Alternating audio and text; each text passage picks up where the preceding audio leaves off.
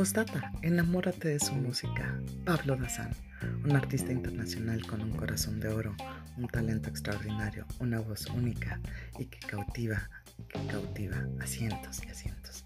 Y no voy a cambiar. Comenzamos.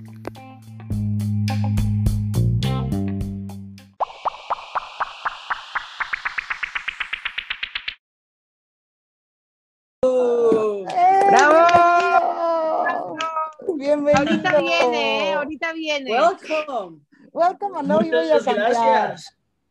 Bienvenido. Muchas, Ustedes no saben cómo me encanta el, o sea, el argentino me fascina, pero el colombiano tiene una cachondez, bueno, brutal.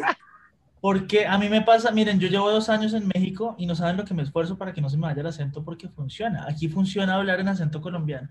Es una... Sí. es un valor agregado, eso funciona. Eso funciona sí o sí, dicen. Tengo, tengo, un amigo que dice que me hablen a mí, que me digan nada más papacito, y yo le doy todo, todo. Sí, es muy lindo. Hacerme lo que quieras. Hacerme lo que quieras, sí. Es, es, un, es, un, es un acento bastante eh, seductor y sensual y cachondo y todo lo tiene el acento colombiano, la verdad. A mí me encanta.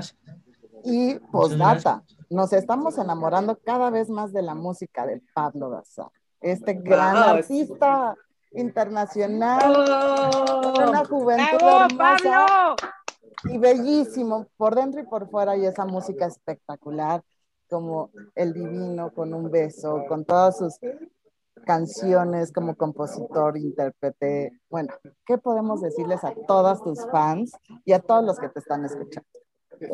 Bienvenido. pues muchas gracias todo eso que dices. Muchas gracias. Un saludo para toda la gente que está conectada y la gente que está escuchando esto en el futuro, en la repetición. Muchas gracias por, por el apoyo. Eh, bueno, yo siempre mi música la hago desde el corazón, siempre, como yo siempre he dicho, me gusta que cada canción tenga un mensaje claro, que deje algo, que no sea simplemente una melodía o una canción pegajosa, sino, sino que realmente diga algo y me, me hace muy feliz que se conecten con lo que tengo que decir. Muchas gracias por todo eso. Yo quiero decir algo. ¿Puedo decir ¿Puedo algo? decir algo? ¿Puedo decir? No, a ver, Barbie, tengo, cuéntanos, tengo, cuéntanos. tengo, no, voy a contar esto porque a mí siempre digo que a mí lo bonito me gusta contar. Yo quiero contar cómo eh, me encontré con Pablo. Eh, yo había entrevistado a una amiga en común que, que tenemos, porque él eh, es cantautor, escribe canciones para él, pero también escribió para Paulina Goto, que me fascinan las canciones, que yo me equivoco con el título en algunas canciones que Pablo se acuerda. Y, y, y, le, y no es que le pedí el, el, teléfono a Paulina de Pablo, agarré y le mandé un mensaje por Instagram y me contestó. Le dije, hola Pablo, ¿cómo estás? Mirá, mi nombre es Bárbara, eh, te vi, sé que componés con Paulina, me encantaría. Y enseguida me contestó, y estas son cosas que yo lo quiero decir porque me encanta cuando la gente es así y, y te responde, y claro, cuando quieras, como quieras. Y después también quiero contar que tuve la oportunidad de conocerlo en vivo y todo lo que se ve de este bombón que ya van a ver y van a ver cómo habla, cómo se expresa, es en vivo y en directo. Y eso es lo lindo que tenés, que se te ve como que, no, ese corazón que se te sale. Y, me quedaría corta con todo lo que tengo para decir de vos porque me derrito de amor y te lo dije desde el día que te hice la entrevista y, aparte tenés un talentazo que, que qué te puedo decir que ahora vamos a hablar de todo eso. Quiero, Yo también te quiero, después hablamos también de, de, Betty la Fe, hablamos de todo, pero bueno, quería, des, quería decir eso y amo todo lo que haces, amo porque todo, todo, pero no que, no, no, no, no, no voy a empezar a hablar sin parar porque quiero que te hagan preguntitas y después yo sigo con, me, con me conozco, me conozco. Palabras. Muchas, muchas gracias, significa muchísimo venir de ti, sabes que pienso eso multiplicado por 10 de ti, me parece increíble toda la conexión que, que podemos tener, podemos durar horas hablando y no nos aburrimos. Y, y gracias, muchas gracias. Pero bueno, compañeras, les dejo que, que, que, pregunten porque si no empiezo y no paro, y no les conviene. No, amiga, para eso está el programa, para que nos des a conocer a las personas que conoces, cómo las ves tú como no como una persona que del medio artístico, sino que tú, una persona que no lo conocía, que creaste una gran relación con él a través de redes sociales y que es increíble cómo se aperturó. Y eso la verdad creo que vale muchísimo la pena. Y más por el, o sea, se ve que es un ser humano increíble y tú, Barbie, ni se diga, y la verdad es que aquí estamos llenos de amor, Carlos. No, y ahora me hiciste, Pam, me hiciste acordar algo, cuando lo entrevisté, agarré una chava y me mandó un mensaje y me dijo, Barbie, te tengo que pedir un favor, soy fanática de Pablo hace no sé cuánto. ¿Te acordás, Pablo? ¿Te acordás de esta historia? Claro, por supuesto. No me acuerdo el nombre de la chava, pero me dice, soy fanática y no sé de dónde era, si de México, de qué país. Por favor, ¿le puedes decir a Pablo que si me puede contestar o puede? Digo, claro, con mucho gusto, yo lo hago, después depende de Pablo. Pablo, obviamente, en el momento le contestó, creo que la chava no durmió un mes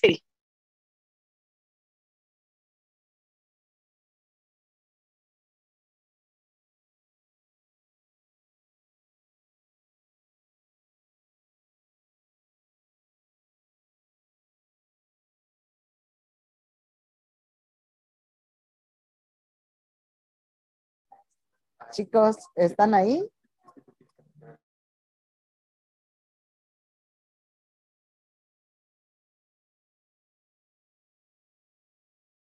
Eh, eh, se me fue el nombre, eh, anti, no viral, no son antivirales, no, recuerdo el nombre, pero sí es muy bueno también para la piel y para todo el, picante. Pues yo voy trabajando en eso porque soy muy colombiano para comer chile, pero hoy voy. Pues sí, entonces no puedo, Porque es que a mí, yo llegué a México y a mí el limón me picaba.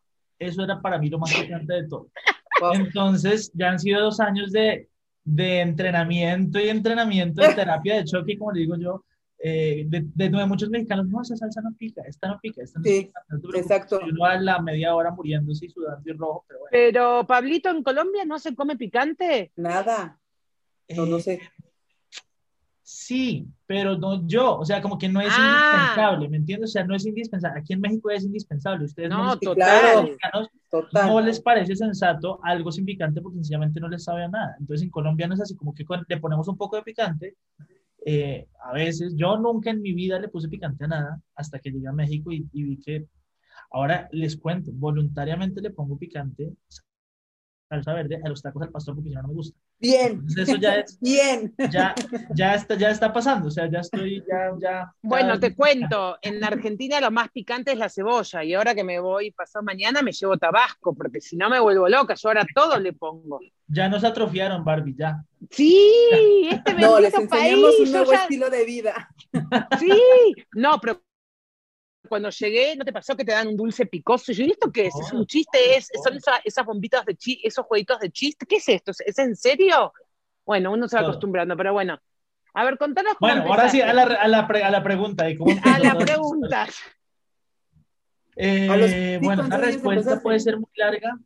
Esa respuesta puede ser muy larga, pero básicamente, así como resumidamente, eh, pasó naturalmente. O sea, pasó sin que, sin que siquiera yo me diera cuenta porque no soy de familia de músicos, nadie, como que usualmente la música es súper hereditaria y a veces si tu papá es músico, tu hijo seguro sale músico.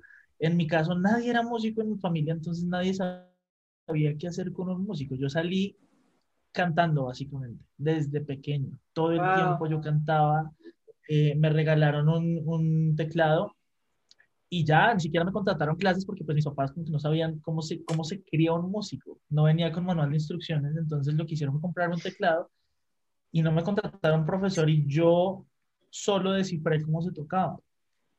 No existían tutoriales de YouTube, no existía nada de eso, sino que yo a punta de mi oído entendí cómo funcionaba el piano y empecé a tocar solo, obviamente sin técnicas, sin cosas que luego años después tocó perfeccionar ya con clases y aprender exactamente cómo era, pero eso fue algo que naturalmente salía, brotaba de mí la música, yo cantaba todo el tiempo, había un micrófono en la sala, lo descubrí, empecé a cantar, em, cantaba Celine Dion, cantaba Whitney Houston porque mi voz era tan aguda, tan aguda antes de cambiar de voz obviamente, que esas eran las canciones que yo podía cantar.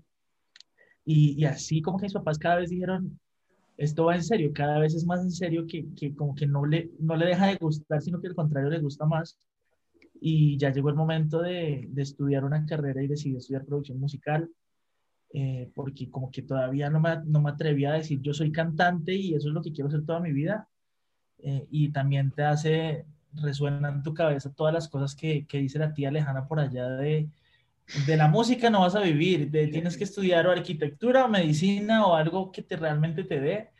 Entonces, como que todas esas inseguridades, al final uno dice, bueno, estudiemos algo que sea música, pero que no me muera de hambre, entonces producción musical. El caso es que me encantó estudiar producción musical, pero haciéndolo me di cuenta que yo lo que quería era cantar, que yo no podía esconderme de la música, donde yo me, no me escondiera la música me encontraba. Y la producción musical realmente no iba a ser otra cosa que una herramienta para ser cantante. Entonces ahí tomé la decisión, eh, busqué un productor increíble en esa época que me daba clase en la universidad y se llama Mauricio Gasca y es un gran productor colombiano que se ha ganado muchos Grammys, eh, que trabaja para Chenoa, para Ricky Martin, para Montaner, para Chayanne, para un montón de gente que eran mis influencias del momento. Para Pablo. Eh, y luego para Pablo porque produjo mi primera canción, fue tan solo un beso. Y sorpresivamente esa canción fue una locura porque la lanzamos en Colombia y la canción fue de las canciones más sonadas en radio durante casi un año. O sea, eso fue un hit nacional en todas las ciudades de, de mi país. Eh, era muy chistoso, tú te subías a un taxi, te subías a un Uber y la canción sonaba una o dos veces en el trayecto, llegabas a un centro comercial y la canción sonaba. Eh, una locura, una locura. Te, puedo preguntar algo, esto siempre era como una pregunta que tengo yo así para todos los artistas. ¿Qué sientes cuando te escuchas en, un, en, en otro lugar? O sea, en una tienda o en un lugar, ¿qué sientes? Yo, al menos yo nunca me acostumbré a eso. Siempre me sorprendió igual que la primera vez. Me parecía... Wow. Claro, yo al principio le decía al señor, señores, soy yo el que estoy sonando. y luego ya, claro, ya no, ya dejas de hacer esas cosas, pero por dentro estás que quieres salir por la ventana y decir, o sea, mi, mi, mi canción está sonando y la estoy escuchando yo y de pronto el coche que está dos coches al frente también tiene sintonizada esta emisora y la está escuchando. Hola, soy yo, estoy acá. Soy, yo. ¿Puedo decir algo? Es una, sensación increíble. Es una gran, gran, gran sensación. Eh, hasta el día de hoy no me he acostumbrado a, a eso y, y, todas las veces que me pasa me sorprende igual que la primera vez. wow, qué, maravilloso eso. Pablito, ¿de dónde? De, de, Colombia, de Bogotá o, eras, o sos de provincia? No me acuerdo. De la capital. De la capital. Ah, de Bogotá. De Bogotá. Ok, y, y escucha, Pablito, ¿hace cuánto te viniste a, México? Ya dos años, dos años larguitos, como dos años y un mes más o menos. Ya, ya, ya, un, ya un tiempo.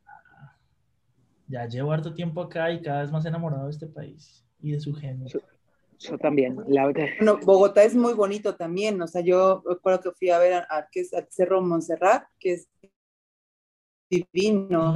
Ajá es muy bonito. Conocí muy poquito, pero la verdad es que Bogotá. de noche? Yo, yo sigo diciendo que el acento colombiano tiene algo contra mí. me quiere enamorar. Pamela está en Colombia. Ay, hablen más, hablen más. Hábleme, papi, hábleme, hábleme. me encanta. Oigan, esperen, yo quiero, quiero invitar a la gente de, de Instagram a que se conecte. Entonces, si quieren, vamos a hacer un saludito ahí. Eh, bueno, ya estamos acá conectados de la familia y estamos con Hola, Pamela. Hola y con Miriam, así que dicen hacia arriba para ir a ver esta entrevista que está increíble. Estamos hablando de temas bien interesantes.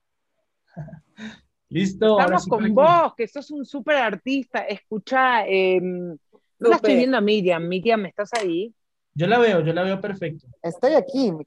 Estoy yo también enamorada de Pablo, entonces. Ah, no, yo también, ¿no? Tu voz ganas de discutir. No tengo, no, es que no tengo ganas de discutir quién lo quiere más, porque eso es lo que te pasa te enamora este niño. Y aparte para Pablo, ¿cuánto medís? Porque mide un metro noventa, ¿cuánto medís, Pablo? Un metro yo, a mí me pasa, a mí me pasa muy chistoso porque si yo, a mí me gusta hacer esa pregunta, como, ¿cuánto creen que mido? Porque dicen que me veo mucho más chaparrito de lo que soy, como que... que Justo te iba a decir eso. Súper bajito. y yo realmente mido un 85.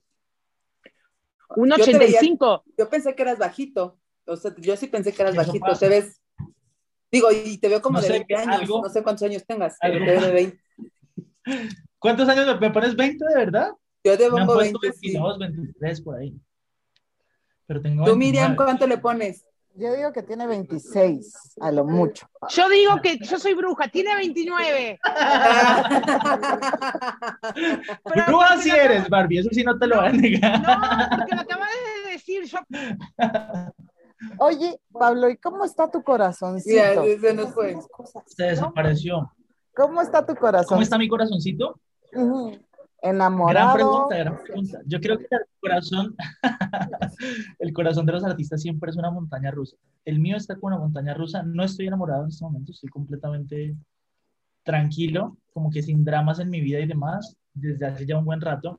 Em, pero mi corazón es una montaña rusa, completamente. O sea, eso es algo que, que a los artistas nos pasa muchísimo y sobre todo en esta pandemia, en todas las cosas que han estado pasando, he tenido unos bajones emocionales fuertes, eh, pero últimamente he estado mucho más tranquilo, estoy bien, estoy tratando de enfocarme en mi música, en mi carrera, en mis cosas, pero, mm, pero ha sido difícil, ha sido difícil toda esta, esta época de la pandemia, emocionalmente, pues. Ah, es que Heidi, Yanira dice, Pablo, te amo en las redes sociales. Entonces, un beso a Heidi que está teniendo a su gran, gran ídolo. ¿Y cómo haces tus canciones, Pablo? Con ese amor y esa pasión que tienes. Todos los días te inspiras en algo diferente. ¿Qué sucede para componer esa pues magia que tienes? Es interesante porque, digamos que al principio yo, al principio yo solo podía componer de las cosas que sentía o que me estaban pasando, que era una forma de, exteriorizar los sentimientos y las cosas que yo estaba, sin, pues, valga la redundancia, sintiendo.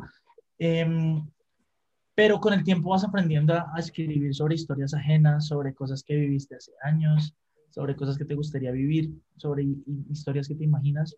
Eh, entonces, a veces tengo antojo, por ejemplo, ayer tenía un antojo de escribir una ranchera y escribimos una ranchera con unos amigos que no te imaginas. Si la tengo, de hecho, estoy haciendo un esfuerzo grande porque no se me salga ahí cantadita, porque es que la, la amo y estoy enamorado de esa canción. Y simplemente fue, fue una, un, antojo que me dio y quise escribir una, ranchera así tipo Cristian Nodal, algo, algo muy, muy así desgarrador. Eh, y así, o sea, es lo que uno le vaya, lo, lo, que, lo que le vaya surgiendo. Obviamente, mis cosas y mis historias más fuertes también las he dejado en canciones. Em, tengo un disco acústico que es de algo 100% canciones mías de cosas que me pasaron y, y, que me ayudó a, hacer catarsis y a vivir ese proceso a través de la composición. Eh, pero siempre es diferente, siempre es diferente, es muy interesante el, el, poder uno inventar algo en un mundo donde ya aparentemente todo está inventado, ¿no? Entonces, hacer una canción y, y, y, que es completamente nueva, no existe una igual. Eso es algo muy bonito y, es una labor que, que valoro mucho y aprecio tener en mi vida. Eh, entonces sí, eso, por ese lado la composición siempre es diferente, la, la, inspiración está en cualquier parte y a veces llega cuando menos te lo esperas, a veces estás ocupado y tienes un chingo de cosas que hacer y de repente no, llegó la idea de la canción, entonces paren todo porque tengo que escribir la canción. Y a veces cuando quieres escribir la canción y tienes todo el tiempo, pues simplemente no te llega. Y así pasa a veces. ¿Y cuál es la canción que más más te gusta? Porque la de dame un beso, el adivino y todo, wow. Y así como tantas que tienes. O sea, yo las escucho y digo, me imagino y me imagino pues, a, ese amor especial o esa alma gemela, lo que sea. Tienes una interpretación, unas letras que enamoran, cautivan. Ay, muchas gracias, muchas gracias. Pues, ah, no sé, o sea, yo tengo, tengo ciertos sentimientos por muchas de mis canciones. Hay una en particular, que es la única canción que llevo en mi piel y es Cuídame. Mm.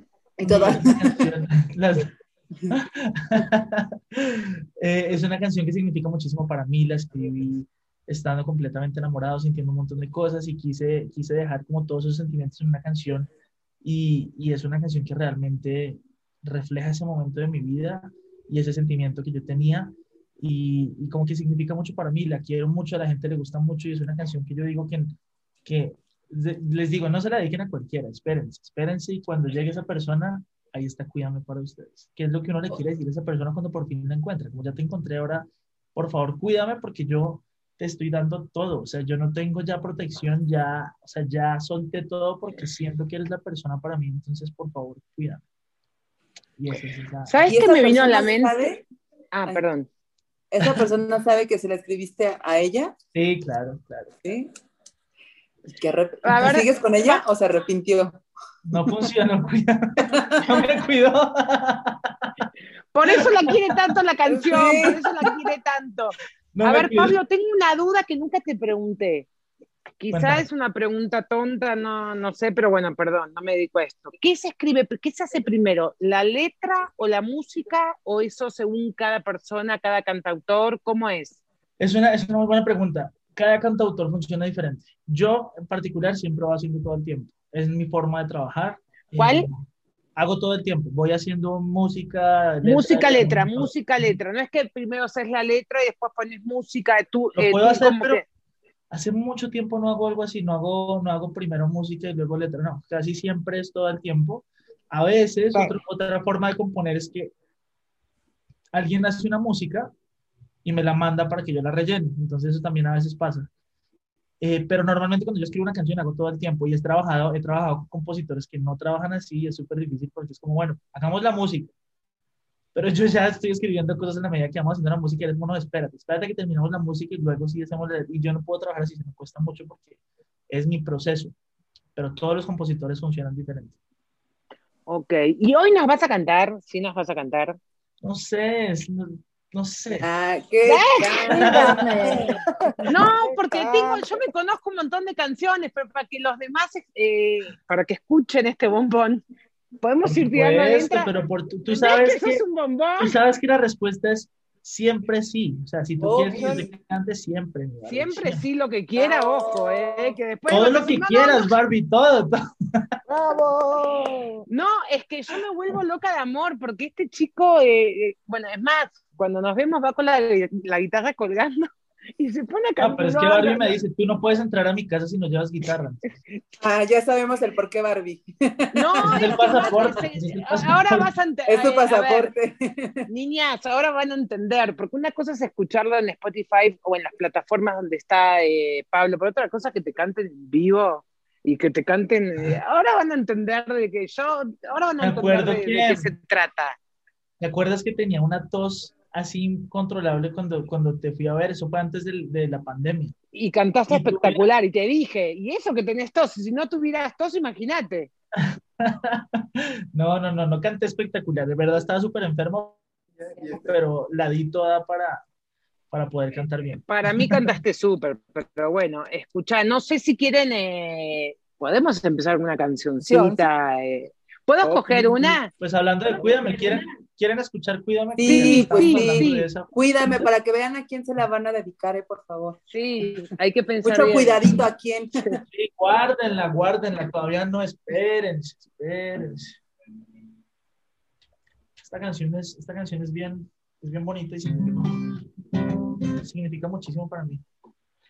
Entonces, a mí siempre me gusta decir, cuando estoy cantando esta canción, como se escucha mejor con los ojos cerrados. Entonces, si quieren, a de las personas que están viendo esta transmisión en este momento, siempre que cierren los ojos y escuchen la letra. Esas son cosas que ya pocas personas hacen hoy en día, escuchar la letra de una canción. Eh, y esto dice así.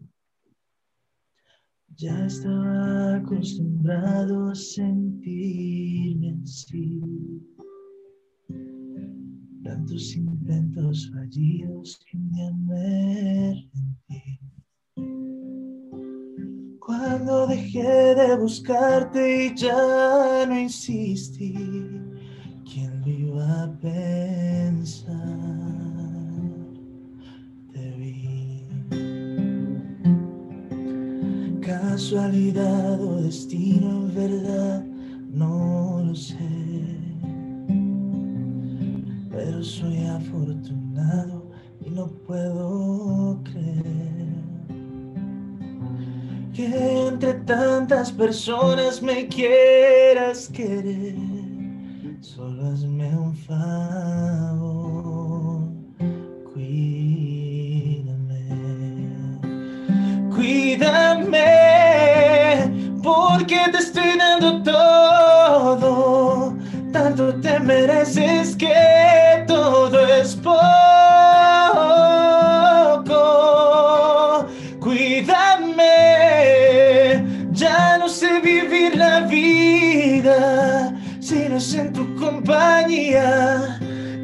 y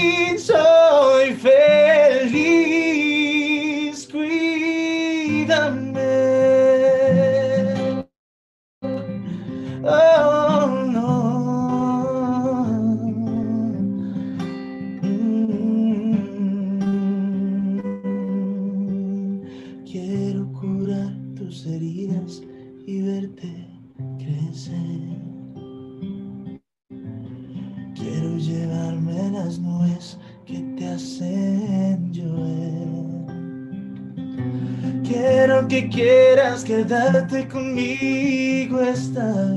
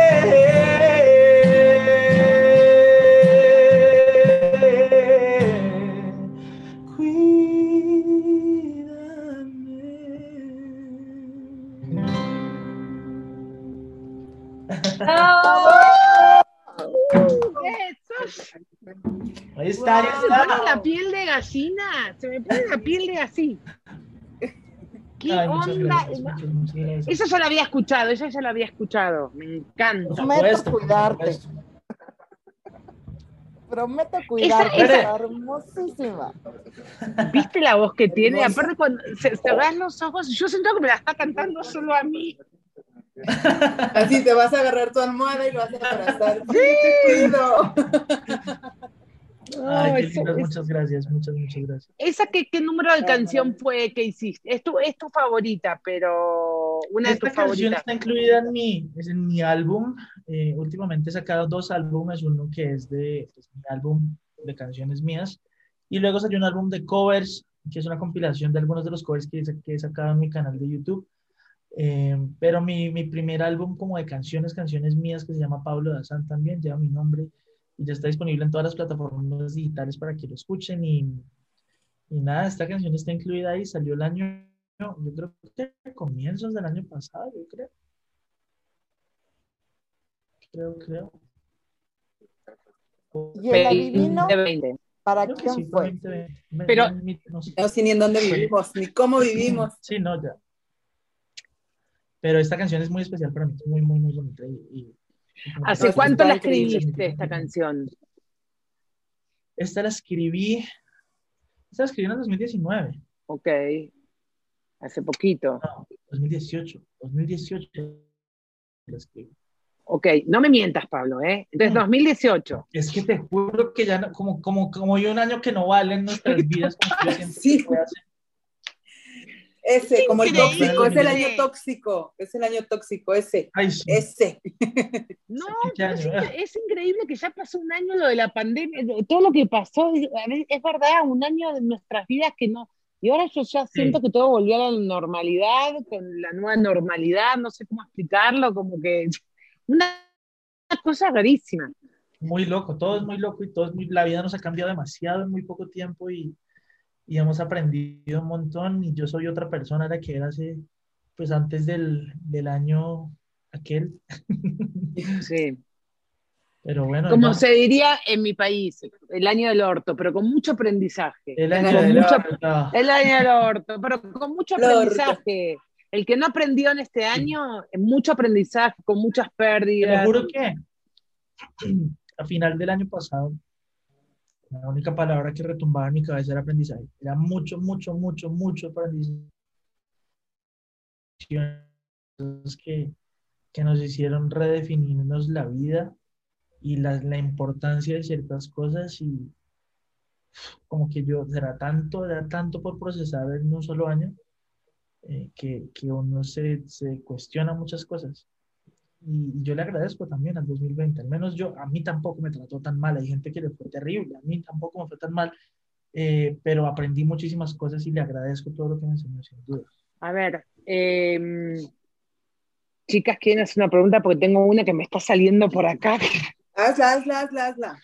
A ver, Pablito, ¿vos qué pensás que con lo que está pasando hoy con la tecnología? ¿A vos te gusta más esta onda? Antes yo siempre digo que un cantante pa- antes para alguien talentoso para ser conocido, si no tenías el productor o invertían en tu disco, nadie te conocía. Hoy en día cualquiera puede subir eh, una canción y si le gustaste a la gente, bueno, ¿qué pensaste? ¿Gusta? Ya, ya lo había hecho esa pregunta, pero bueno, el público, hay una conductora que dice en mi país que el público se renueva todos los días.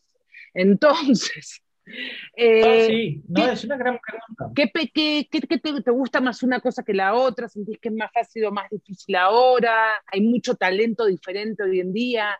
Tú me enseñaste que hay muchos artistas muy talentosos que no son tan renombrados. Eso es un, eso es un, eso es una, yo creo que hay muchas cosas que me gustan de antes y otras que me gustan de ahora. Eh, muchas que no me gustan de ahora también. Em, pero creo que es una gran herramienta y sí es impresionante el hecho de que podamos llegar a cientos y a cientos de miles de personas siendo independientes, sin tener una disquera, habiendo grabado una canción en la casa, con un micrófono, con el mismo que, nos pedimos por internet. Eh, eso es impresionante. Antes no se podía, antes tú tenías que, antes tenías que tener tu grabación en un estudio, tenías que tener una inversión de muchísima lana. Eh, y eran muy pocos los seleccionados para tener esa responsabilidad, habiendo muchísimo talento, porque siempre ha habido muchísimo talento.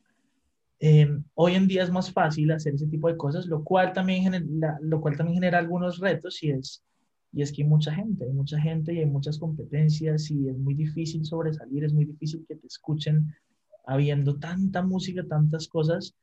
Em, entonces es un reto grande. Em, tratar de ser lo suficientemente perfeccionista para uno hacer las cosas bien, sin necesidad de que alguien te esté diciendo que las tienes que hacer bien. Antes, por ejemplo, era muy, era muy fácil llegar a una disquera con tu guitarra y yo así, si cantabas bien, esa gente te invertía y te grababa tus primeros cinco discos y ya. Pero para, a ver, una pregunta. Era muy fácil llegar a la disquera. A ver, llega Barbie. Antes Barbie, si quería, hace 20 años, tocaba la puerta, me abría, cualquier así te habrían, si tenía talento. Siempre, ha sido por, siempre ha sido por contactos, ¿no? O sea, si ah. alguien conoce a alguien, o igual, si eres lo suficientemente buena, vas y te paras en la puerta de la disquera y cantas y alguien te abre. Eso es lo que pasaba antes con tu guitarra. Hoy en día, para uno llegarle a los oídos de alguien importante en una disquera, tienes que producir la canción, tienes que cantarla perfecta, tienes que mezclarla, masterizarla, y aún así es muy difícil que alguien llegue a escuchar. Entonces, hay mucho, muchísimo más material, mucha más gente tocando puertas, es muy difícil eh, y como que nos toca mirar cómo hacemos, pero la ventaja y la, y la gran, como la gran, lo muy bueno que tenemos hoy en día es que siempre nos puede escuchar alguien, así sean 10 personas. Nosotros podemos publicar nuestras canciones y cambiarle la vida a alguien o cambiarle el día a alguien y eso ya hace que todo valga la pena. Entonces yo empecé así, independiente. Yo toda mi vida he estado independiente, nunca he estado con ninguna disquera. Y mm, lo primero que me pasó fue que me choqué contra la industria de frente. En un mundo donde yo pensaba, yo pensaba que, que la música era algo muy del corazón, algo que yo hacía porque me nacía hacer. Y luego cuando ya te toca hacerlo como estilo de vida y como negocio, te encuentras con muchas cosas que no te gustan te encuentras con, con, un montón de mafias, un montón de cosas que tienes que hacer para poder sonar en radio, eh, muchas cosas que incluso muchas veces te obligan a renunciar a tus, a tus principios como persona y tú no quieres hacer esas cosas. Entonces hay muchos atajos que uno podría tomar en esta industria de la música para llegar a donde uno sueña con ir. Eh, pero yo nunca he querido tomar ninguno de esos atajos que me alejen de mis valores y de mi... Justo es algo que te, que te, quería preguntar, eh, porque o sea, tu música obviamente tú la, tú la escribes, pero el tema es de que a lo mejor tú dices, estoy tan enamorada de esta canción que te dicen, ¿sabes qué? Esto no va a pegar con estos acordes porque la gente está acostumbrada a, escuchar esto, ¿no? Y es tú quitarte y despojarte de lo que estás haciendo y te quita, le quita valor eh, de tu esencia a la, a la, música. Yo creo que es lo que las, las empresas o industrias tan grandes es lo que hacen hoy en día y lo que estás platicando. O sea, para ti, como dicen, ganar un millón de dólares tú siendo eh, independiente es un mineral, pero para cuando te das una disquera a un millón de dólares no sirves. y es brutal, ¿no? Totalmente, me encanta esta, esto que acabas de tocar porque es algo muy actual y algo que tiene que ver con, con esos bajones emocionales de los que estaba hablando hace un rato.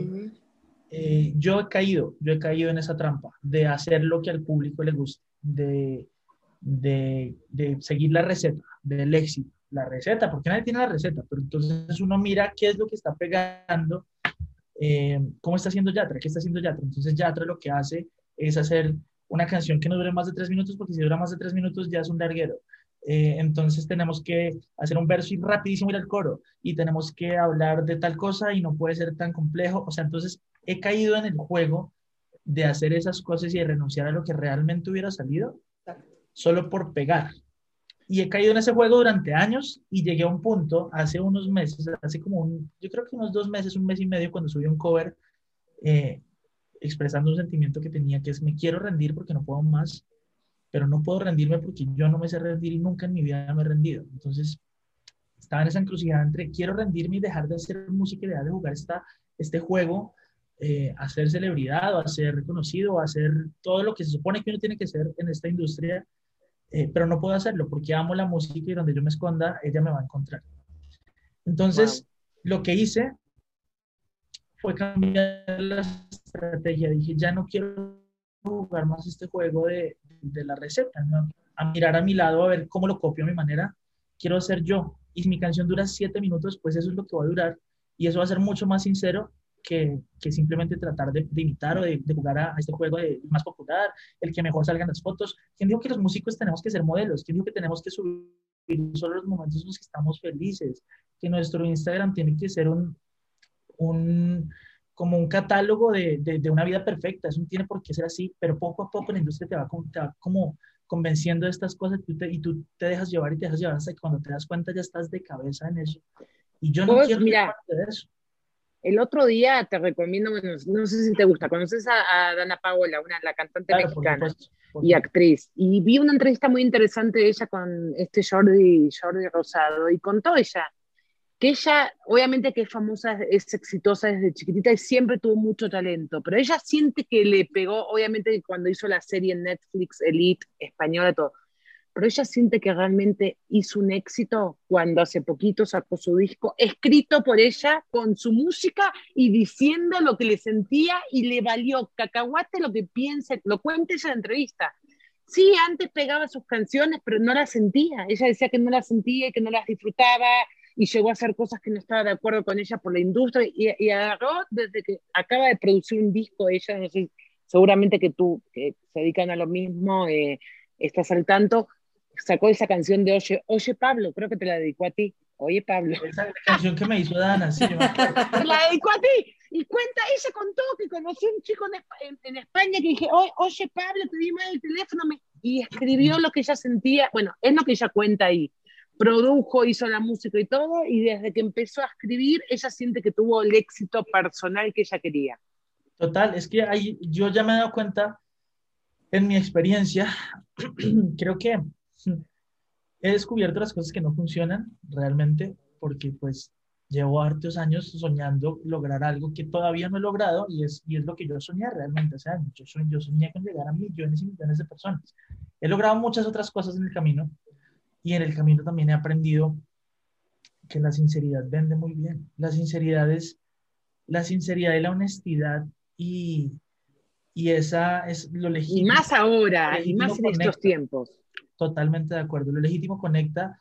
Me pasó con unos acústicos que hice porque se me dio la gana y porque yo pensé que nadie los iba a escuchar, pero yo quería hacerlos lo más raros posibles y lo menos comerciales posibles y se volvieron virales y yo no les invertí un solo centavo en publicidad, nada, nada. Nunca he pagado un centavo en publicidad para esos acústicos y tienen, creo que ya van llegando a los 20 millones de reproducciones en YouTube. wow. Se volvieron virales y, y es lo más sincero que yo he hecho. Yo pensé que no lo iba a ver nadie porque a lo que realmente sí le metí esfuerzo, dinero, tiempo y dedicación fue a las versiones de estudio, que me fui hasta Los Ángeles, grabé con el mejor productor, con los mejores músicos, el mejor video en el mejor lugar, eh, y esos no tienen ni una, no, es que no tienen ni un 5% del, del impacto que tuvo lo otro que hice en la habitación de mi casa con un solo micrófono. Es que eso me fascina. Vos puedes. Ay, perdón, perdón. No, rápido, es rapidísimo. No, no, sí. Justo eh, lo que yo eh, al principio de la pandemia y estuvimos aquí en el programa de Voy a cambiar, que todavía no participabas tú, fue lo que yo, tú, Barbie, lo que yo les comenté a ellas es que a Miri a, eh, a, Perla en su momento, les dije, es que en este momento va a salir lo mejor y lo peor de las personas. O sea, ahora sí va a haber un choque de que nos vamos a conocer y, y nos vamos a encontrar en un momento de que no vamos a poder escaparnos al cafecito con la amiga para, para, para reventar, no, vas a tener que reventar sola. Entonces, ese, eh, nos conocimos tanto que ahora ya lo que está, digamos, falso, fake o mal, ya no nos gusta. O sea, porque ya, ya sabemos.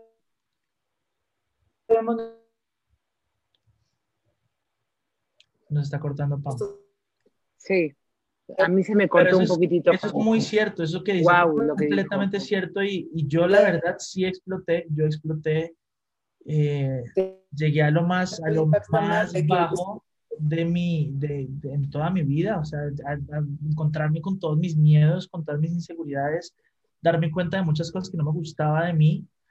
Eh, un día me, me, me, vi y no me gusté, dije, yo no estoy de acuerdo con estas cosas que estoy haciendo.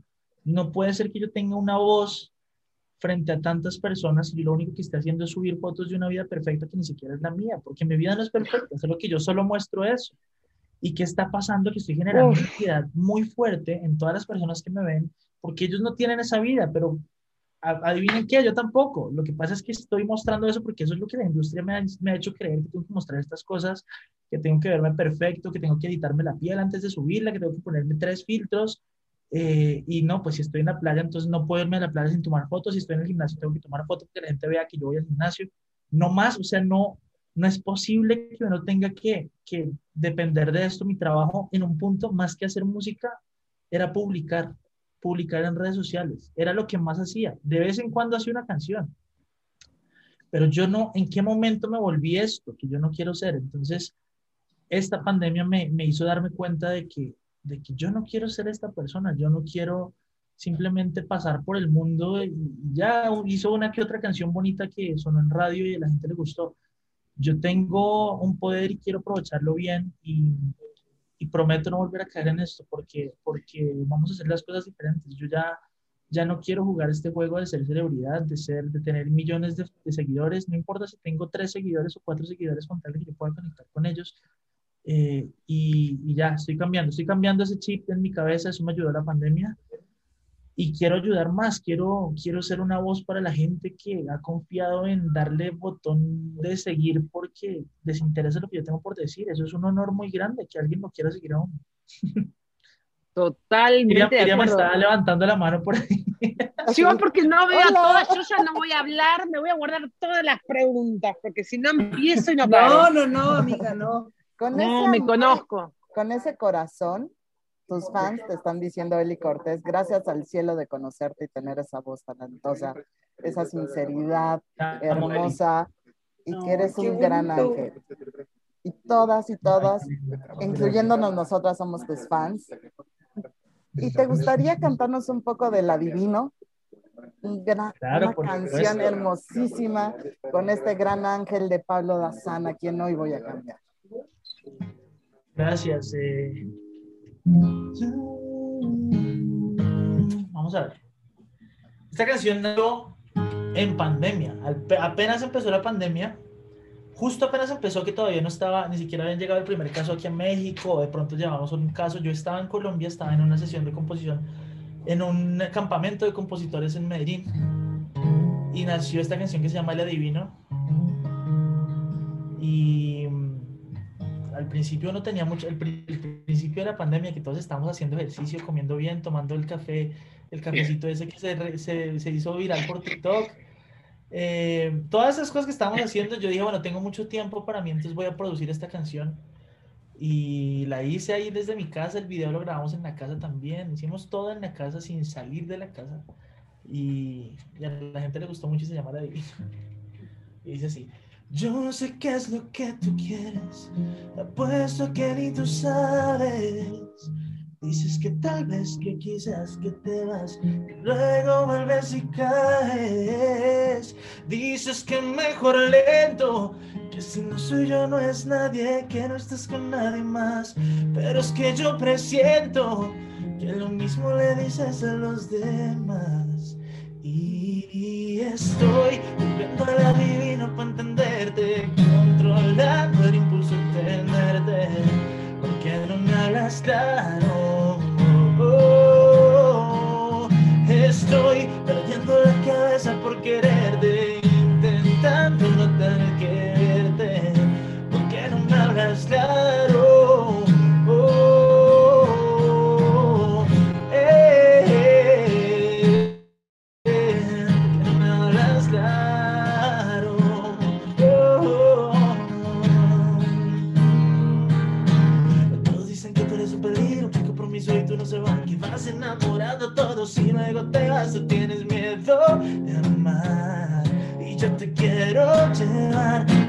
tú nunca has llegado. Quiero mirarte los ojos y reparar lo que han dañado. Oh, si tú quieres, vamos lento.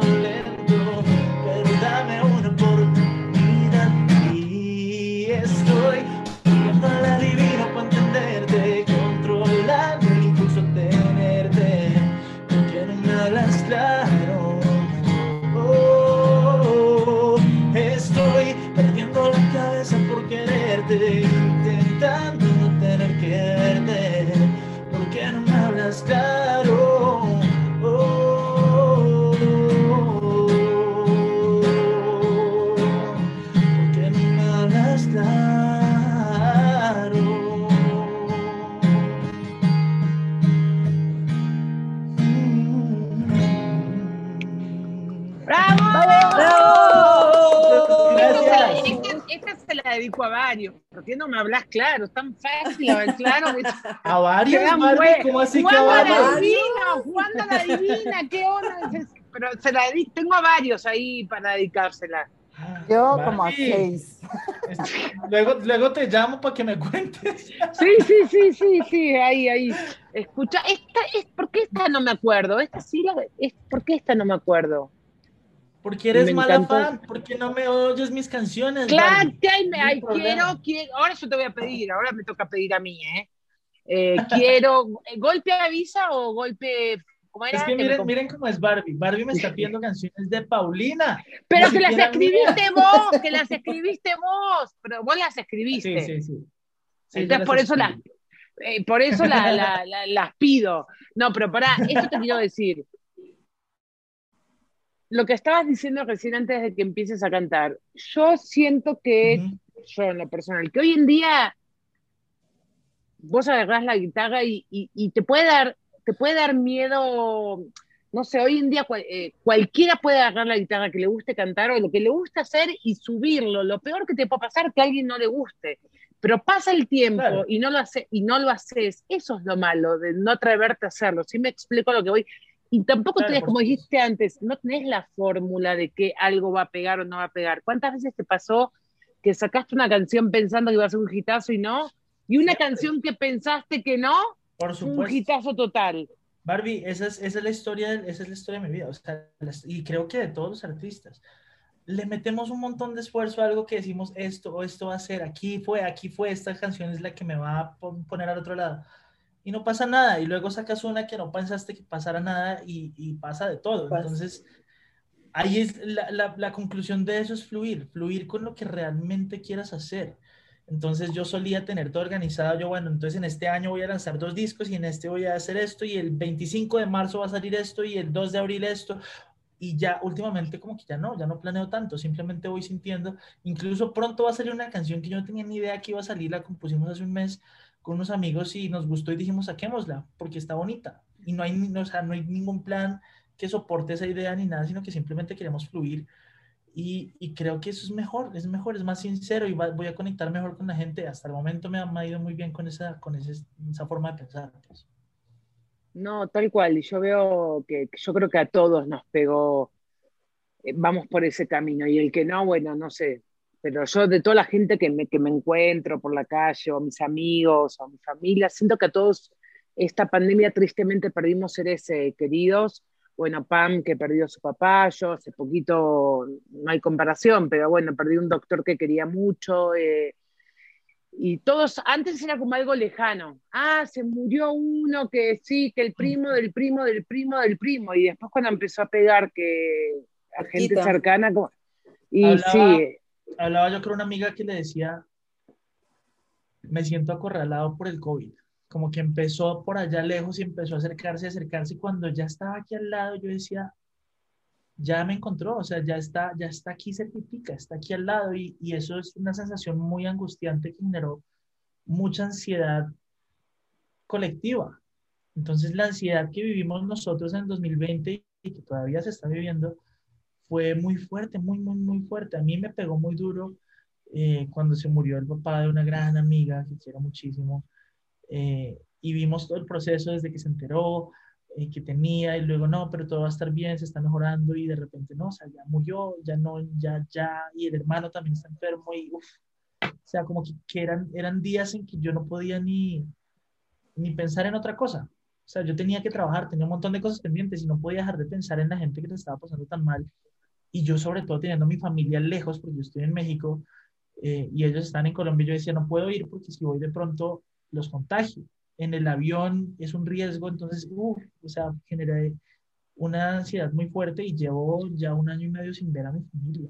No, es que deja, bueno. no, es, no es solo el avión, es si agarras una casa que te llega de, de, o sea, yo vivo en una psicosis ya, todo el tiempo estoy echándome, o sea, sí está cañón. Bueno, el papá de Pam, Pablo, te cuento, el papá de Pam hace, ¿cuánto fue? tres semanas, tres semanas. Ahora Pam se acaba de volver a, a, la radio, estuvo ausente unas semanitas y es lo que te digo. Antes uno escuchaba de alguien lejano y después sí. Hay un minuto, perdón. Yo digo que el COVID, nosotros nos cansamos del COVID, pero el COVID todavía no se, no se cansó de la humanidad. Entonces no, ni se cansará, amiga, ni se cansará. No, ojalá que sí, bueno, ojalá que sí. La verdad que también lo que hicieron con la vacuna, que la, sacaron de volar, sacando todos los muertos también trajo mucho, yo creo que también trajo muchas cosas buenas, eh, muchos avances. Miriam quiere decir algo. Sí. cállate, Barbie. Pero me encanta que ella levanta la manita. Sí, es que no la, es que sabes que no la ve Barbie. Yo no la veo, no la, veo. y la hasta, hasta, cuando habla, hasta cuando habla la pobre. Miriam, mi, mi, jefecita linda, decía ahora de prometo que no hablo más. Es su programa hermoso. me va a regañar, después me van a regañar. Nunca te voy a regañar. Nunca te voy a regañar. Dale, jefa, habla, habla, habla. Yo lo que quería decir es gracias a Pablo, también le dio esa magia a esta pandemia, porque muchas que nos conectamos y muchos a escucharlo, a tener esa, esa luz y esa paz y esa inspiración por tu música, también eso hizo un cambio en la pandemia para todos nosotros, todos los que estamos. La verdad era buscar tu, tu, música, tus canciones, transportarte, irte a otro mundo, con ese gran corazón que tienes, de verdad. A todas las fans y a todos los que te están escuchando, de verdad es un deleite. Y nos diste eso en la pandemia. Y nos vas a dar mucho más en el mundo. Y eso está genial y de admirarse. ¿Ya dije algo? Ya las dejo. Qué lindo, de verdad, qué lindas palabras, gracias Miriam. Eso, eso es, como mi, mi intención.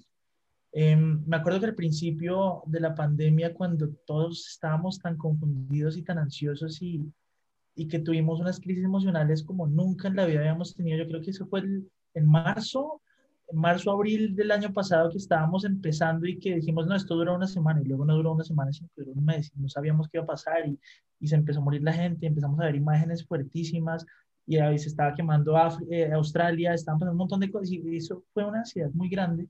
Me acuerdo que yo empecé a hacer transmisiones en vivo todos los días, casi todos los días.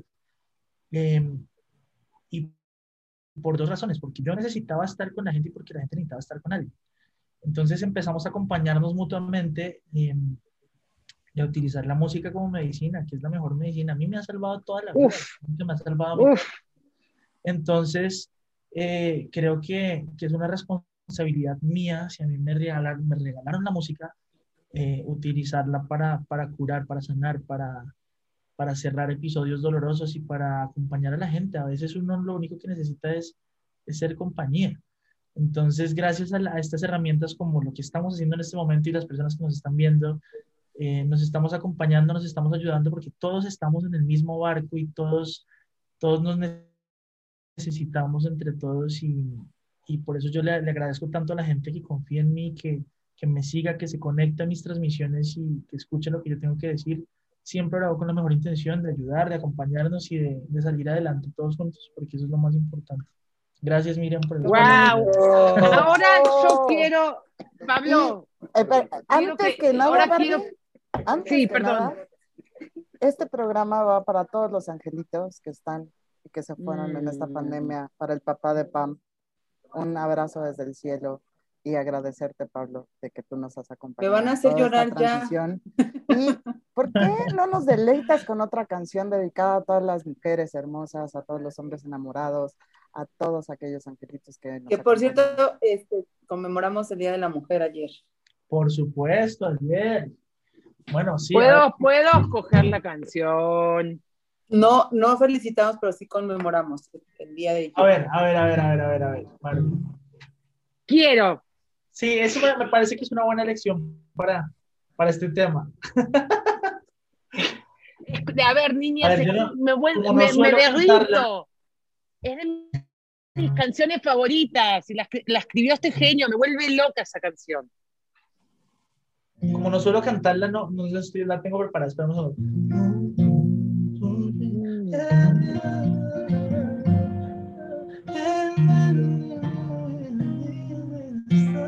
Qué linda que es, me gusta esta canción. Esta canción amo, amo esta canción, no lo puedo creer, me la, me la vas a cantar a mí. Em, y la escribimos después de haber escrito otra canción. Y yo empecé en el piano como a molestar ahí de a poquitos y, y empezó a salir esta canción y salió muy rápido y, y bueno, ya le gustó tanto que la sacó. Y sí. Mm, por fin todo está bien. Y tengo miedo que no sea cierto. Es una estupidez tenerte enfrente y no ser consciente que esta vez es diferente, que lo nuestro es para siempre y te sientes como yo también. Quédate. Quiero cuidar cada palabra, quiero que sepas que aquí estoy Quiero que entiendas que ya no imagino un día sin estar contigo. Me sobran razones, ahora no duelen las canciones. Solo quiero quedarme aquí. sonreír es casi como respirar. Oh,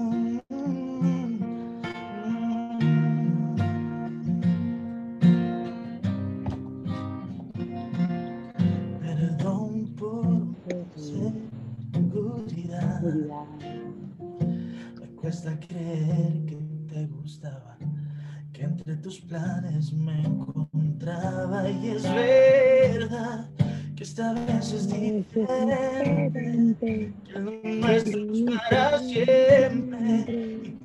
te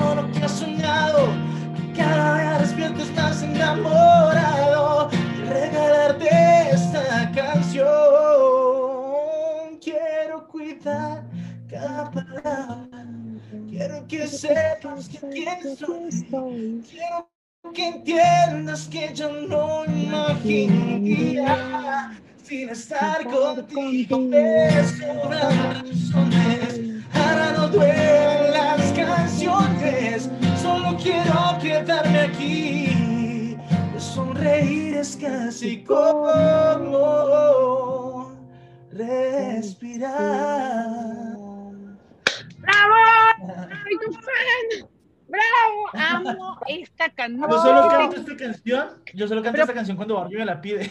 Sí, Siempre me gusta.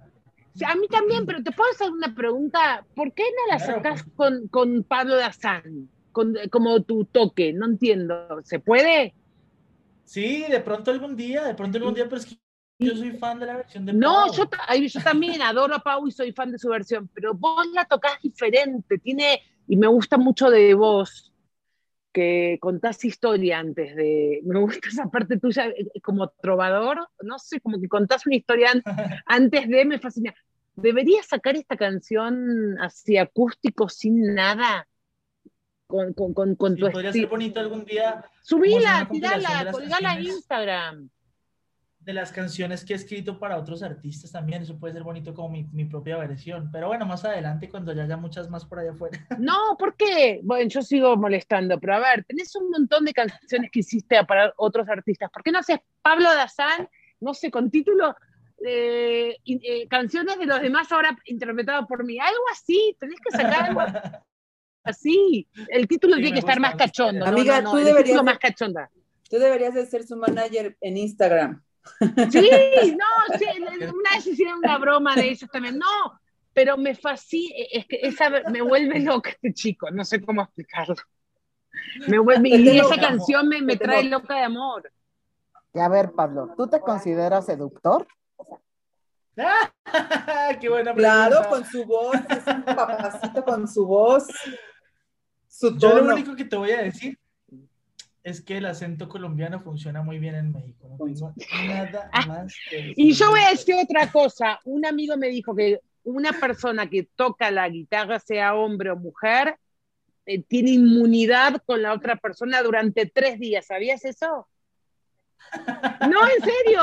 Se Eso no lo sabía, amiga. Sí, me lo dijo un amigo, un amigo que toca la guitarra, que vos tocas la guitarra, seas hombre o mujer, y dejas enloquecido al sexo opuesto o el mismo sexo, quien sea, pero que dejas enloquecido a la otra persona. Yo no Fíjate que- tengo ese don.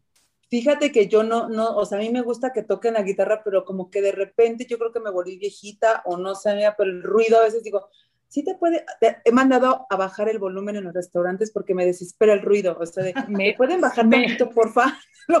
Cada, cada quien lo que le gusta, cada quien lo que le gusta, estamos de acuerdo, ¿no? A mí me puede volver loca. la Yo solía decir, yo solía decir, si el volumen está muy fuerte, es que tú estás muy viejo. Pero ya yo le bajo Sí. también.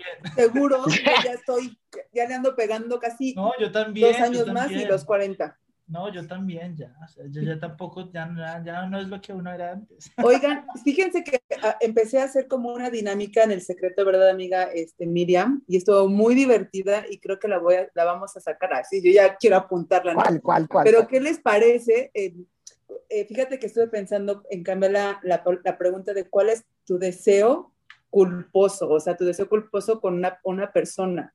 O sea, ¿qué, qué artista, qué personaje sería, sería tu deseo culposo, Pablo?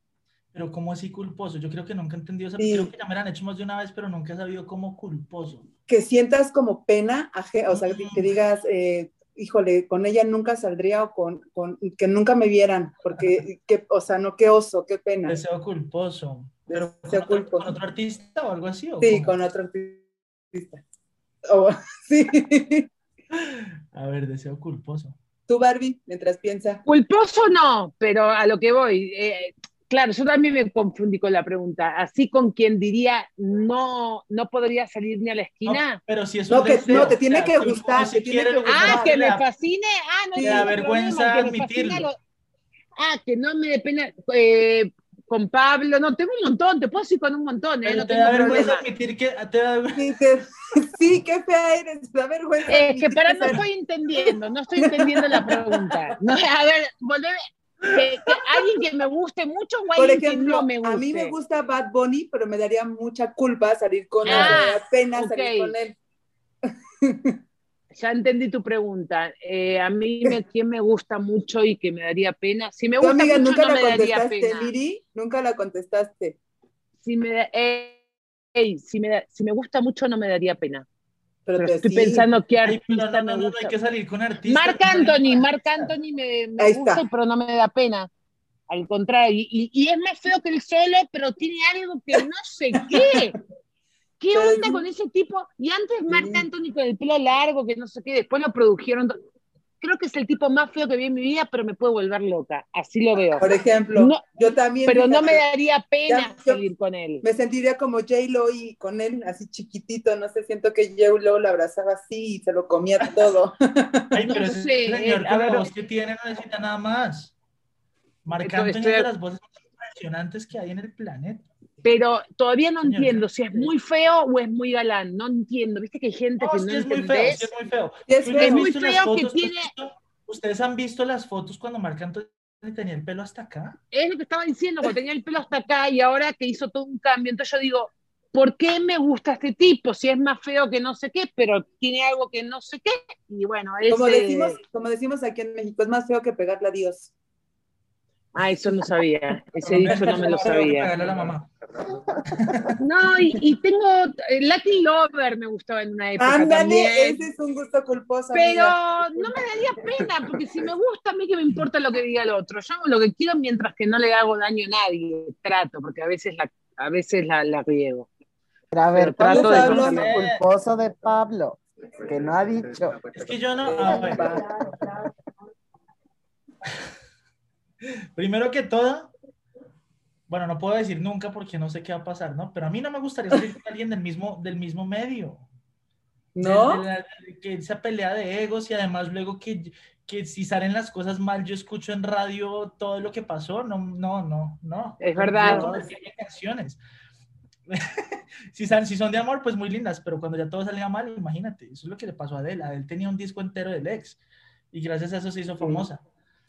Oye, por ejemplo, con, con, Betty la Fea, con un tipo de Betty la Fea. Pero Betty la Fea eh, en la vida real es espectacular. Betty la Fea es ¿eh? guapísima. Sí, pero eh, disfrazada, disfrazada, sí. No, ah, eso es verdad, eso sí. Toda la vida. No, con Betty estaría, sí, sí, hasta me daría pena tenerla no, mentira, mentira, estoy un chiste, pero sí. no, ahí hizo un chiste, pero no. La Betty, la fea caracterizada, era un tema, ¿eh? Con su vestimenta, con sus dientes, con los. Pero era hermosa, yo la amo. Sí, yo también la amo. Hermosa, esa mujer es preciosa. Sí, se puede. Pero bueno. Otra pregunta. ¿Cómo son las mujeres mexicanas que te gustan, Pablo? Las mujeres mexicanas que me gustan, uh, es una buena pregunta. Mira que he encontrado, bueno, es que depende, hay muchas cosas hay muchas cosas que, que responder de ahí desde, dependiendo desde donde se mire, pero en general voy a poner primero de la gente mexicana. La gente mexicana tiene algo que yo nunca en mi vida había encontrado en otro país y es, es una sinceridad tan bonita como de querer servir. Eh, hay una ternura en los mexicanos que es, es espectacular, que, que, a nosotros como colombianos, al menos acá, nos tratan tan bien, como que no saben qué más hacer para hacernos sentir bien. Eh, y, y es, es, yo me enamoré, antes de enamorarme de México, me enamoré de, la gente mexicana. O sea, me parece que es gente hermosa, eh, es gente súper perseverante, súper luchadora. Eh, y eso es algo que he visto mucho en, la hora que me estás diciendo. La mujer mexicana es súper luchadora, súper trabajadora. Em, y, y, eso me enamoró, me enamoró mucho, mucho de la cultura de México, su gente. Em, a, a, veces me ha pasado que, que con mi hermano le hablábamos la vez pasada que a veces me molesto con alguien que hizo alguna estupidez o alguna cosa, entonces le digo, porque yo, yo digo las cosas cuando estoy molesto, le digo. Entonces yo, ah, pero ¿por qué te pasa el Uber? ¿Por qué te pasaste 50 veces y me hiciste esperarte 20 minutos? En Colombia, esa persona te responde con el doble de agresividad con el que tú le hablaste. Aquí me dicen, perdón, perdón, perdón, lo siento, sí, me pasó eso, perdón. Y ya tú quedas completamente desarmado y yo no sabía qué decir. Yo, perdóname tú a mí por haberte hablado de la forma que te hablé y eso he aprendido acá, que la gente es mucho menos agresiva, es súper bonito hablar con la gente y, y es, eso me enamora de este país. Bueno, ahora, en la parte física, eh, vengo de Colombia, las mujeres son muy lindas en Colombia, nada que hacer, eso tengo que empezar por ahí. Pero he visto a unas mujeres mexicanas espectaculares en, en, este país y son muy diferentes a la belleza, a la belleza colombiana. No sé cómo, cómo describirlas, pero son muy diferentes. En Colombia las mujeres son mucho más como voluptuosas, por decirlo así, como con muchas curvas y demás. Aquí tienen eh, otras, otras características súper lindas, la cara es hermosa. hablemos de Paulina Goto, mi amiguita, que es hermosa. Ay, sí, tiene una, una, una cara dibujada es, de bebé. Ella es, es, mexicanísima, además. Tú te das es mexicanísima y, y es hermosa por dentro, por fuera, por del lado donde la veas, el costado que la veas. Por donde la veas. Por donde la veas es, una hermosa mujer por, en todos los sentidos. Sí. sí, sí, Entonces Pau, Pau tiene todas esas características de una persona hermosa por dentro y por fuera. Eh, ahí tienes como una foto de lo que, de lo que admiro mucho a las mujeres mexicanas. Acabas de decir algo que me llamó la atención y yo no lo había pensado así. Eh, en mi país también somos muy escandalosos, somos muy ruidosos. El argentino viene mucho de España, italiano. Confirmo. Y cuando, y cuando, y cuando voy a Argentina, tengo mucho ruido en la cabeza, no me doy cuenta. Y, y claro, y estoy acostumbrada que ya vivo en México, la gente es servicial, la gente habla más despacito, con otro modo de hablar. Uno no se da cuenta hasta que llegas y escuchas tanto ruido. Mis hijos se pelean diferente a mis sobrinos de Argentina. mis hijos cuando ven, ven hablar a mis sobrinos de Argentina, ¿eh? ¿Qué, ¿Qué, dijo? ¿Cómo? ¿Pero cómo habla así? Y acá no, todo como que mande, sí, ¿cómo más? que Claro que gritan, no te digo, pero allá no, ¡ey, eh, vení, Somos muy escandalosos. Oye, yo estaba, yo estaba viendo que los españoles decían, eh, bueno, eh, de parte de o sea, los extranjeros en México decían, qué chistoso que los mexicanos siempre, siempre decimos nosotros, vamos por un pozolito, por un tamalito, por uno, y, y, las porciones son enormes, ¿no? Eso es súper colombiano, nosotros todo lo decimos en chiquitito, todo. En Colombia es puro un desayunito con pancito y con juguito y todo chiquito, pero nada chiquito, claro, sí, sí, sí. Todo chiquitito. Y otra canción que nos quieras deleitar, Pablo, a todos los que nos están escuchando. Claro, por supuesto. Bueno, ¿qué quieren? ¿Amor o desamor? Ya, creo que hemos cantado todo de amor hasta ahora, ¿no?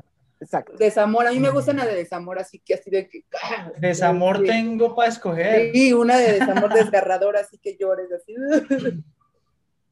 Desgarradora, bueno, también se detiene, por supuesto.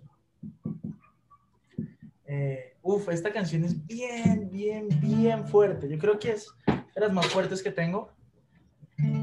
Y Vamos a hacerle la respectiva introducción, como dice Barbie, que siempre hay que contar. La historia. Me fascina. El, el, sentimiento de esta canción es un sentimiento súper egoísta, pero que a mí me ha pasado y estoy seguro que a muchas personas les ha pasado. Y es cuando tú ya no quieres estar con una persona y lo tienes clarísimo, pero tampoco quieres que esa persona esté con nadie más porque te mataría imaginarte a esa persona. Uf. Me acuerdo. Creo que ya la estoy dedicando a muchos. Ah, no, ¿verdad? Otra vez, otra vez, otra vez, otra vez. Sí, sin despedida, sí, sin llanto, como si no doliera tanto. Se me acabó el amor no supe cuándo. No no puedo darte explicaciones. No pidas que yo te perdone.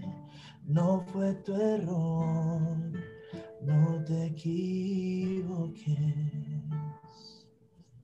Me reclamas con preguntas a dónde se fue el amor. Porque si empezar era cuestión de dos, el punto final lo escribo solo yo. Preguntar a este corazón cobarde, ¿por qué no quiere estar contigo y a ti no te quiere ver con nadie? ¿Por qué prefieres ser tu amigo si podría ser dueño de tus besos? Dile que te explique todo eso. Pregúntale por qué es tan egoísta. ¿Por qué escogió dejarlo todo si de plano es un error así? vista. Yo sé que no tiene sentido lo que digo y ni yo mismo entiendo. Quisiera decir que me arrepiento, pero eso no es cierto. Eso no es cierto.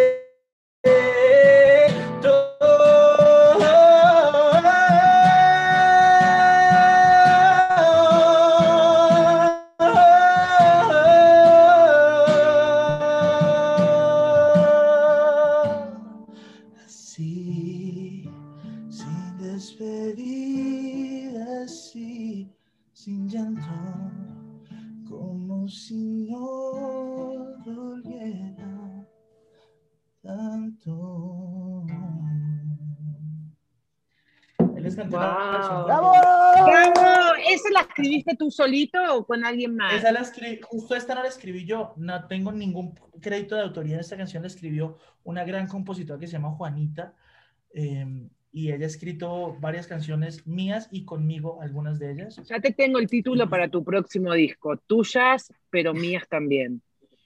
en Ah, vivo. bueno. Tuyas, pero mías bueno. también. Y, y lo- y con tu guitarra no necesitas más. Y pones cada, eh, quiero con Paulina, este con este, este, tuyas, pero mías también. Estaba pensando ahorita que lo está- Eso me quiero. gusta, me gusta esa idea. Pero así, así como está, no necesitas más nada, tu camiseta, tu, tu, tu guitarra, una, una sillita, tu hermana ahí dirigiendo, no necesitamos nada. Y yo ahí haciendo porras con Pámico, Las tres con, Pámico, atrás. con las tres atrás. Con el No, encendedor. Y tenés. Pablo, y a tu estilo, porque me, tenés un estilo muy especial, que vos todavía creo que ni lo sabés. Pues eso, a, a eso estoy tratando de volver. Quiero volver a mi estilo, a lo que realmente soy. Es lo que estás receta, haciendo entonces, ahorita. Eso es lo que es estoy haciendo y, y ya, ya no me vuelvo a desviar, lo prometo. Bueno, acuérdate, tuyas, pero mías también. Ya, no se me olvida. Aquí Te lo voy a mandar por WhatsApp después. Luego me vas a cobrar regalías, ya vi. Sí. No, yo te voy a, ¿sabes qué? Me voy a dedicar a decir, hay que, tenés que sacar ese disco, tenés que sacar ese disco, tenés que sacar ese disco. ¿Se hacer. siguen sacando discos o es, es canción? ¿Se siguen sacando discos o no? Sí, también, aunque pues hoy en día pues sirve más el, mejor, el negocio de los singles, porque pues la gente, si sacas un disco, de pronto no escuchan todas las canciones, en cambio si sacas canción por canción, sí las van escuchando todas. Eh, pero sí, también, discos se, vienen- se siguen sacando, por supuesto. ¿Y ahora qué sigue para Pablo? A partir de ahora. No ¿Qué sé, sigue más? no sé, y es de las pocas veces en mi vida que he respondido, no sé, porque yo siempre lo tengo todo bajo control, entonces me estoy dejando, me estoy dejando sorprender por la vida. Eh, sí, seguro sé algunas cosas que vienen, viene una canción pronto, viene, estoy trabajando en un disco de colaboraciones con artistas muy grandes que han sido influencias para mí y eso es un, un momento muy especial para mí, estoy sacando un disco, estoy trabajando en un disco acústico, los videos que quiero hacer en Argentina, justamente.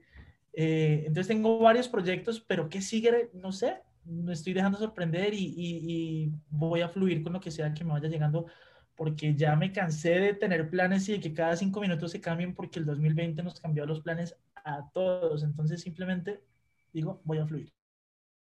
Y ya. Fluir. ¿Y quiénes son los artistas que admiras? Al principal. muchísimos, Qué bueno. Muchísimos. Admiro mucho a Andrés Cepeda, a Kenny García, Pablo Alborán, a Vanessa Martín, eh, bueno, Ricky Martin, eh, Morat, me gusta muchísimo, Mm. Santiago Cruz, lo amo con todo mi corazón.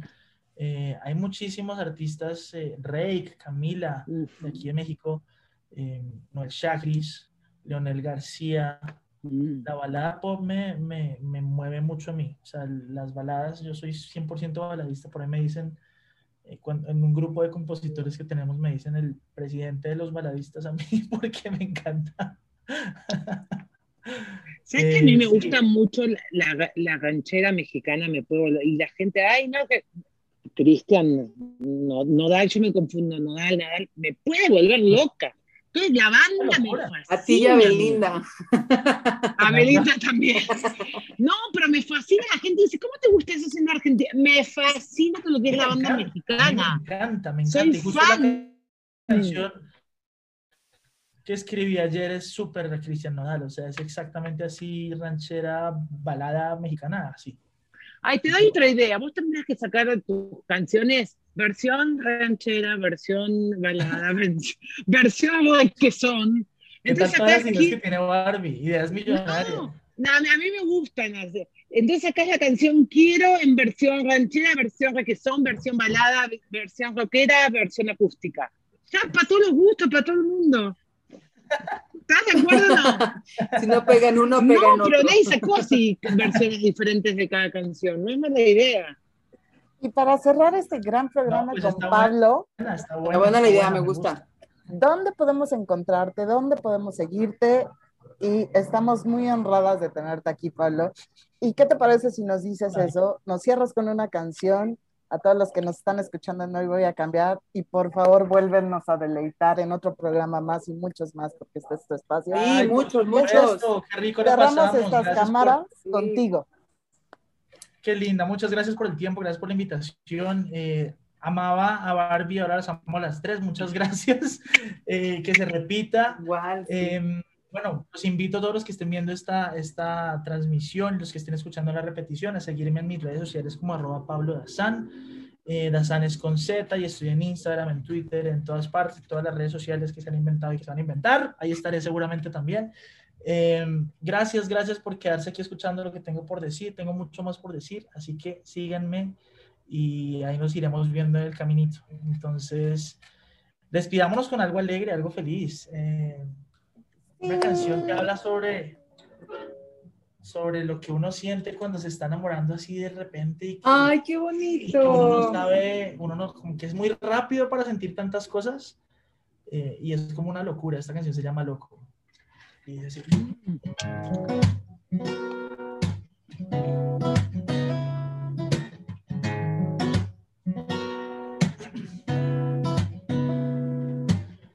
Yo no tengo el derecho sobre tu libertad. Siento celos y no lo puedo disimular. Quiero saber con quién andas, saber lo que haces y cada paso que das. Encuentro la forma de que tú me creas que no soy uno más. Tú me vuelves loco, caigo poco a poco y por ti me equivoco y no me sé controlar. Tú me vuelves loco, caigo poco a poco y por ti me equivoco y no me sé controlar.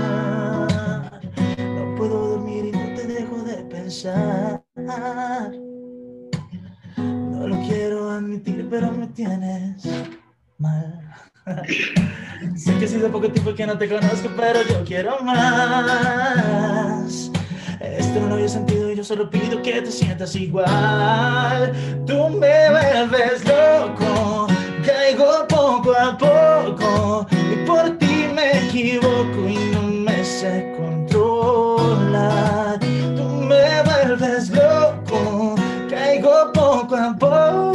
y por ti me equivoco no me sé controlar.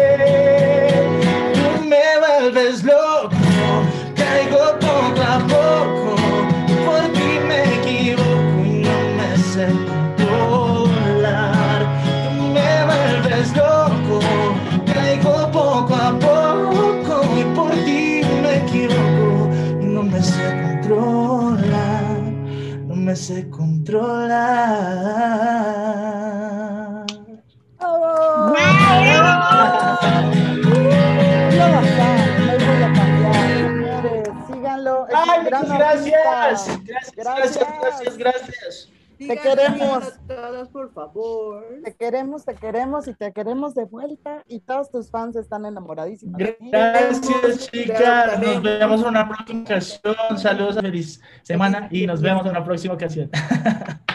Te. Pablo.